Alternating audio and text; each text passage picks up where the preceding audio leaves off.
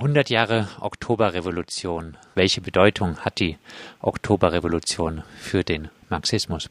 Die Bedeutung der Revolution für den Marxismus. Naja, ich meine zunächst mal die triviale, dass ja sich die Vertreter dieser Revolution der verschiedenen Fraktionen sich äh, auf Marx bezogen haben, nicht alle natürlich, aber einige in ihren verschiedenen Strömungen, auch viele Konflikte darüber hatten, ob es überhaupt in einer stark bäuerlich geprägten Gesellschaft eine Revolution geben kann und dass dann eben ja, also einige wie Lenin gesagt haben, ja, wir machen das, ja, also so dass Gramsci gesagt hat, eine Revolution gegen das Kapital, also sich nicht auf die Naturgesetze einer historischen Entwicklung verlassend, sondern aktiv handeln und das mit ausdrücklichem Bezug auf Marx. Und das hat ja dann, wenn man will, das 20. Jahrhundert und die Diskussion der Linken über lange, lange Jahrzehnte geprägt, so dass man sagen kann, na ja, ein Großteil der linken, der sozialistischen, der kommunistischen Tradition stand in einer gewissen Weise im Schatten oder im Horizont dieses politischen Ereignisses, was ja insofern phänomenal war, weil es ja mit der Absicht verbunden war, den Ersten Weltkrieg, die größte, die größte Schlechterei unter Menschen seit Jahrhunderten ja, zu beenden und insofern auch ein Bruch mit der sozialdemokratischen Tradition des 19. Jahrhunderts. Und das hat ja zu einer Spaltung in der Arbeiterbewegung geführt, die dann ja auch folgenreich ist, wenn man so will, bis noch in die jüngste, allerjüngste Zeit, ja. Und äh, auch wenn man sich gegen den Ersten Weltkrieg äh, gewandt hat, äh, Infolge der Oktoberrevolution wurde dann auch durch die Sowjets einige Gewalt ausgeübt. Ja. Äh, auch im Namen des Marxismus äh, hat sich der Marxismus damit als Anleitung für eine Praxis nicht für immer diskreditiert? Ja, darüber ist natürlich viel nachgedacht worden und es wäre jetzt wirklich ein bisschen fahrlässig zu sagen, es lässt sich einfach beantworten. Es gab ja von Anfang an, schon jetzt in der unmittelbaren Reaktion auf die Oktoberrevolution, Kritik, zum Beispiel von Rosa Luxemburg, ja, dass es zu Gewaltanwendungen, zu Gewaltpraktiken kommt, zu einer Entdemokratisierung des Prozesses. Es hat ja eine Vielzahl von Kritiken gegeben, dann von links, also jetzt, wenn man so will, linkssozialistisch gar nicht marxistisch, sondern ja, linkssozialistisch, linkskommunistisch, anarchistisch, aber auch eben unter starkem Bezug auf Marx, um zu sagen, diese Entwicklung ist so nicht akzeptabel. Also wenn man jetzt denkt, die ganze Gründungsgeschichte des westlichen Marxismus ist ja auch mit dieser Kritik an der Entwicklung in Russland und am Stalinismus verbunden, also die ganze Idee eines freiheitlichen Marxismus. Und insofern würde ich sagen, wurde dieses Ereignis von vornherein sehr kontrovers und hinsichtlich der Folgen und problematischen Entwicklungen diskutiert, um eben auch zu sagen, man muss auch die marxistische Diskussion aus dem Schatten eines solchen besonderen Ereignisses herausführen, weil das ist ja, ne, ich meine, selbst Lenin war ja ganz voller Zweifel und eigentlich auch der Meinung, dass eine Revolution in Russland bei den äh, schwerlichen Bedingungen, starken ländlichen ähm, Tradition und Bindung einer sehr geringen Stadtbildung eines kleinen Proletariats, wenn dem nicht wenn das nicht unterstützt wird durch weitere Entwicklungen auf der internationalen Ebene, also in vor allen Dingen in Deutschland und Westeuropa, dass diese Revolution scheitern müsste.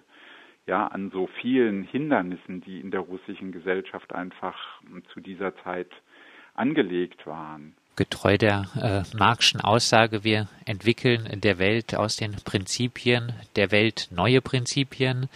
Mhm. Welche Prinzipien sollten wir denn aus der Oktoberrevolution und äh, auch der folgenden äh, sowjetischen Bürokratisierung samt Terrorherrschaft für äh, den heutigen Marxismus entwickeln?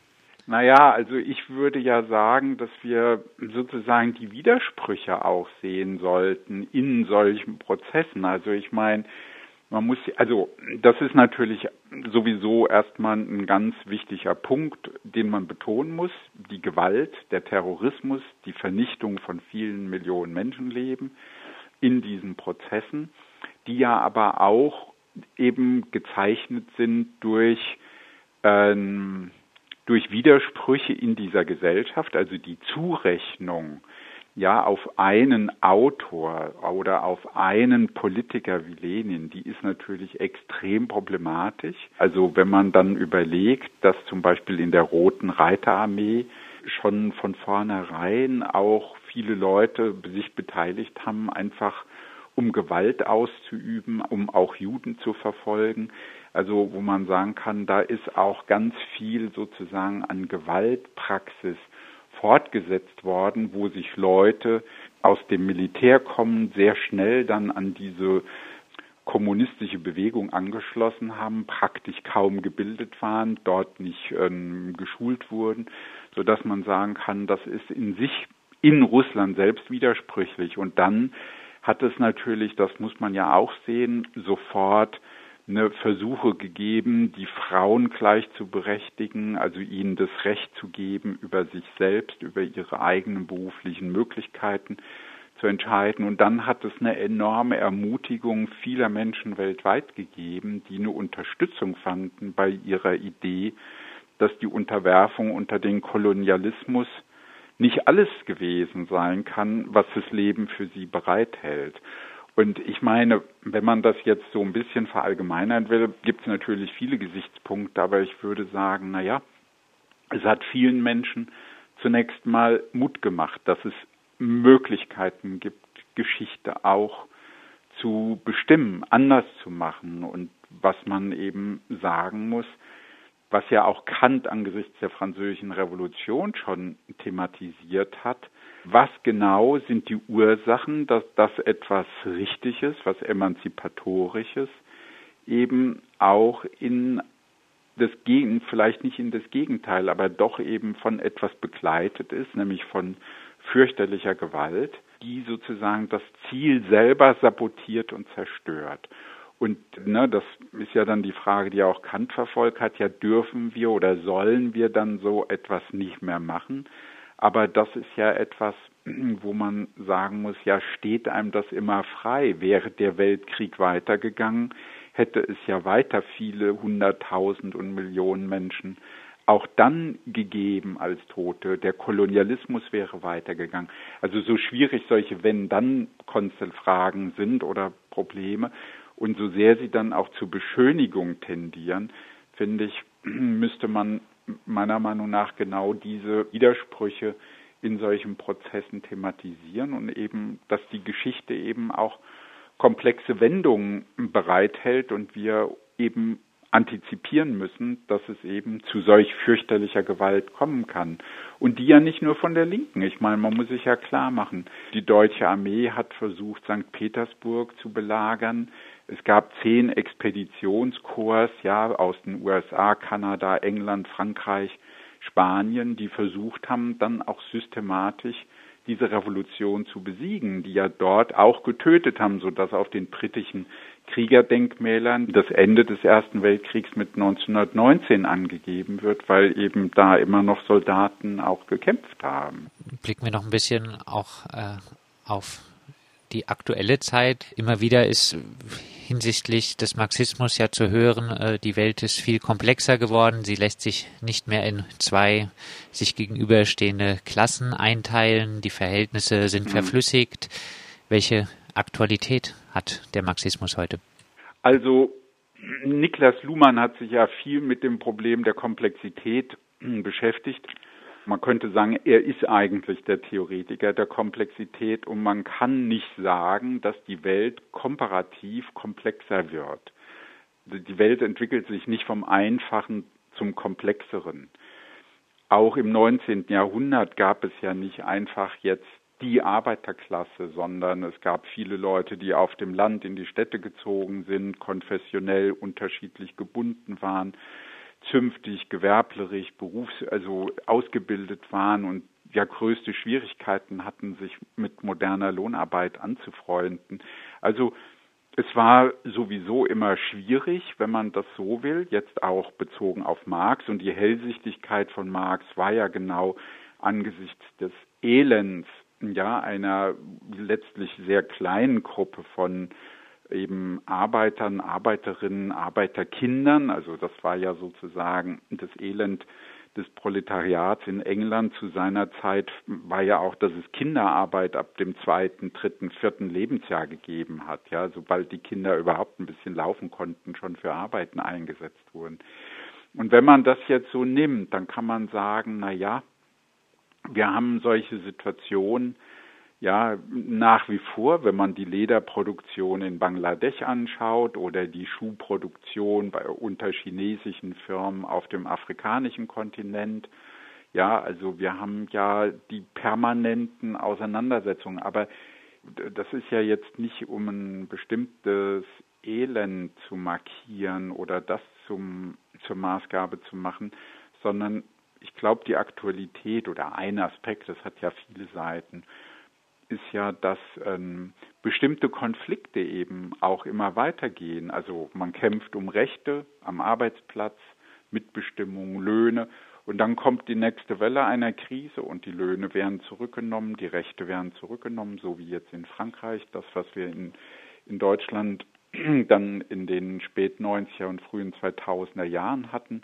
Also man hat diese Hin- und Herbewegung und eigentlich kann man mit Marx ganz gut verstehen, warum entstehen Krisen, warum gibt es diese Hin- und Herbewegung ja, von Erfolgen und Niederlagen für die Lohnabhängigen, warum gibt es überhaupt diese Konflikte, worum geht's? Und sie zu erklären, ja, und nicht einfach nur zu sagen, ja, das ist der Profit oder das ist das Kapital, sondern eben auch diesen Zusammenhang zu verstehen. Und dieses Hin und Her spielt sich, äh, wenn man gerade die Sozialdemokratie in Deutschland und Frankreich angeht, aber äh, nicht auf sehr revolutionärer, sondern sehr reformistischer Ebene ja. ab. Ähm, der Kapitalismus äh, ist auch heutzutage unbestreitbar Quelle von Armut, Ungleichheit, Entfremdung. Sie haben schon gesagt, insbesondere wenn wir den globalen Blick einnehmen, wenn wir die Textilbranche betrachten etc. Mhm. Trotzdem scheint die Antwort ganz aktuell eher nicht zu sein, Proletarier aller Länder vereinigt euch. Von Proletariern will man hierzulande nichts hören, Begriffe von vorgestern. Stattdessen heißt es im Moment eher Vaterland statt Klassenkampf. Sehen ja. Sie einen Ausweg? Ja, aber das ist jetzt, Sie haben mich ja vorhin auch zu Recht als jemand vorgestellt, der auch, nicht nur, aber auch der kritischen Theorie verpflichtet ist, also der älteren kritischen Theorie gegenüber. Und ich meine, Adorno und Horkheimer haben ja immer wieder betont, denen wurde ja auch schon vorgehalten, als sie aus dem Exil zurückgekommen, na ja, da kommen diese Vertreter des Marxismus, das ist doch alles überholt angesichts der Komplexität, angesichts der, des Wohlstands, das angesichts der Tatsache, dass es nur noch Mittelklasse gibt. Diese Debatten hatten wir ja alle und immer wieder seit den 50er und 60er und 70er Jahren. Ähm, und dann haben beide und insbesondere Adorno immer wieder betont, es gibt eine grundlegende Lebenslüge, dieser Gesellschaft, dass sie nämlich nicht von der Arbeit sprechen will, nicht von der Arbeitssituation, nicht vom Alltag der Arbeit, die Menschen jeden Tag vollrichten müssen, vollziehen müssen. Und es geht ja so weit, dass sie sich nicht mal darüber unterhalten, wie viel sie verdienen, dass sie sich letztlich, dass sie vermeiden, wirklich über ihre Arbeitssituation nachzudenken. Ja, und das alles im Zweifelsfall begrenzen auf gewerkschaftliche Auseinandersetzungen um etwas höhere Löhne. Und dieses Problem, das ist ja sozusagen nicht bewältigt, ja, also, und da würde ich sagen, na ja, also, die Frage, ne, der, wie ist eigentlich die gesellschaftliche Arbeit, also unsere, die Art und Weise, wie wir unser Leben erhalten, wie ist das eigentlich organisiert, dass viele Menschen zwei oder drei Jobs haben müssen, um überhaupt über die Runden zu kommen, dass viele Frauen, also sind ja vor allen Dingen Frauen, unglaublich viel zusätzlich arbeiten müssen hinsichtlich der Haushaltstätigkeit, der Pflegetätigkeit. Und es wird ja sozusagen mit Deregulierung, Privatisierung auch der, des Pflegebereichs immer noch drastischer, also so dass man sagen kann, naja, da bewegen wir uns ja selber sozusagen weiter in diesen Konflikten. Und meiner Sicht nach liegt die Bedeutung von Marx darin zu sagen, ja, es geht nicht darum, dass wir uns immer weiter in diesem Hin und Her ja, bewegen, diesen Pendelschlägen, mal mehr Rechte, mal weniger Rechte, sondern dass wir uns wirklich dazu aufraffen, zu sagen, wir müssen diese Probleme mal so angehen und so lösen, dass wir damit nichts mehr zu tun haben. Also die Vernichtung von Lebensgrundlagen in ökologischer Hinsicht, die Welthandelsbeziehung und so weiter. Also ich meine, das ist ja, wir reden ja jetzt nur über die Ökonomie, aber wir reden könnten das natürlich auch ausdehnen auf die Frage von Bildung, von Familie, Sexualität, Erotik,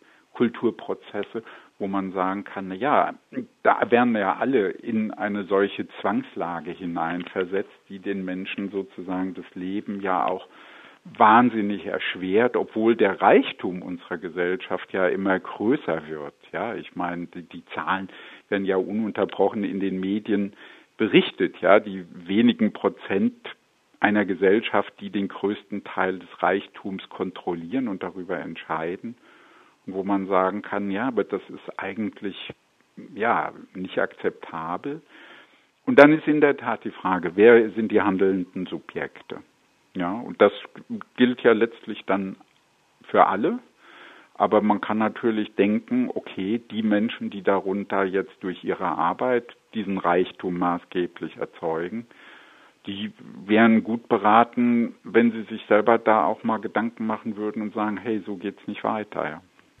Also auch äh, in den aktuellen Verhältnissen wäre die äh, beste linke Antwort auch auf äh, den derzeitigen Rechtsruck immer noch soziale Kämpfe am Arbeitsplatz führen und endlich die Befreiung von den Zwängen der Lohnarbeit. Ja, Sie müssen ja sehen, also wenn Sie das so ansprechen, man muss ja sehen, der Rechtsruck, das ist ja eine interessante Form, auch die Probleme zu letztlich genau, wie Sie ja anfangs schon gesagt haben, in einer bestimmten Weise zu dethematisieren, also es zu entnennen. Ich meine, also auch wenn das immer wieder anders gesagt wird, ja, es ist ja doch wirklich klar, eine Partei wie die AfD wird ja vor allen Dingen von Menschen aus dem mittleren Bürgertum gewählt, also viele selbstständige Freiberufler. Nur ein kleinerer Teil der Arbeiterschaft, Arbeiterinnen, wählt rechtspopulistisch. Ja, das heißt, es gibt auch tatsächlich ein wirklich ernstes Tabu. Und daran ist die Linke, und da sind wir natürlich bei der Erfahrung auch der russischen Revolution, dass man sagen muss, die Linke hat natürlich über die vielen Jahrzehnte auch viel Kredit verspielt. Ja, ich meine, dass nämlich, also jetzt bei den Arbeiterinnen, nämlich immer wieder Diskussionen geführt, immer wieder taktische Manöver und die Verbrechen, die Entdemokratisierung, die Entrechtung vieler Lebensverhältnisse hat am Ende auch der Linken geschadet. Ja, also sozusagen ist gegen die eigenen Ziele. Und diese merkwürdige Verkehrung, also das, was Sie ja anfangs auch gefragt haben, was lernt man daraus? Ja, also das, was Michel Foucault genannt hat, wir brauchen etwas, was er sozialistische Gouvernementalität genannt hat. Nämlich wie ist eigentlich eine Form des Selbstregierens denkbar und möglich, die am Ende nicht sich gegen die Menschen, die für Emanzipation eintreten, selbst wendet. Vielleicht auch eine Form des Nicht-Regiert-Werdens. Genau, und das kann eben auch genau bedeuten, nicht regiert werden, nicht abhängig sein von den Taktierereien und den Finessen irgendwelcher linker Gruppen, sondern von tätig werden, aber das, ne, also selbsttätig werden, selbst Dinge in die Hand nehmen. Das ist von großer Bedeutung. Aber diese Diskussion wird ja genau genommen verunmöglicht und sie wird natürlich noch in stärkerem Maße verunmöglicht, wie jetzt sozusagen das ganze Problem eines sein soll, angeblich zwischen dieser Nation und anderen, zwischen Menschen, die hier leben, den Deutschen und den anderen und damit sozusagen, also verstehen Sie mich richtig, ich würde sagen, also ich nehme sozusagen die Wahlforschungsergebnisse ernst und die Forschung auch zum Rechtsextremismus. Der größte Teil der Arbeiterinnen macht da gar nicht mit aber sie werden sozusagen abgespalten von der Möglichkeit, Alternativen zu entwickeln. Und wir sehen das ja. Die Medien waren voll mit der Sorge für die einfachen Menschen, die sich überlastet fühlen. Aber kaum wurde die Sorge thematisiert für diejenigen, die in der Willkommenskultur aktiv sind, die sich engagieren Tag für Tag. Und wie kann man diese Menschen unterstützen? in ihrer täglichen Unterstützungs- und Hilfsarbeit für die Flüchtlinge. Das war gar kein großes gesellschaftliches Thema. Ne, und wo ich denke, im Gegenteil, da wurde, da wurden Hass-E-Mails, da wurden Morddrohungen, da wurden Gewaltfantasien ausgelebt und darüber wurde ununterbrochen berichtet. Obwohl klar ist, das ist eine winzige Minderheit, gesellschaftlich, die aber unglaublich aufgeplustert wurde, wenn man das vergleicht im Verhältnis zu denen, die sich in der Willkommenskultur, wenn man das so, ist auch ein komisches Wort, aber wenn man sich sozusagen in diesem Bereich engagiert hat, ja. Und wo ich sagen würde, diese Prozesse von unten her, die werden ja in der Regel doch abgeschnitten, kommen nicht zu Wort und werden sozusagen mit endlosen Talkshows, mit endlosen Berichten sozusagen einfach sozusagen überdeckt. Ist mal vielleicht ein bisschen eine überzeichnete Wahrnehmung, aber ich glaube, in der Tendenz kann man es sicher so sagen. Noch einmal zurück zur Oktoberrevolution. Das Thema wird ja momentan fast überall aufgegriffen. Allerdings hat man den Eindruck, dass das Ganze eher als kulturelles Event aufgegriffen wird, nicht als Anknüpfungspunkt mhm. für eine aktuelle Sozialkritik. Was sollte denn von der Oktoberrevolution Eingang in eine aktuelle Sozialkritik finden? Ja, ich würde es gar nicht so gegeneinander ausspielen. Die Kultur- und Sozialkritik.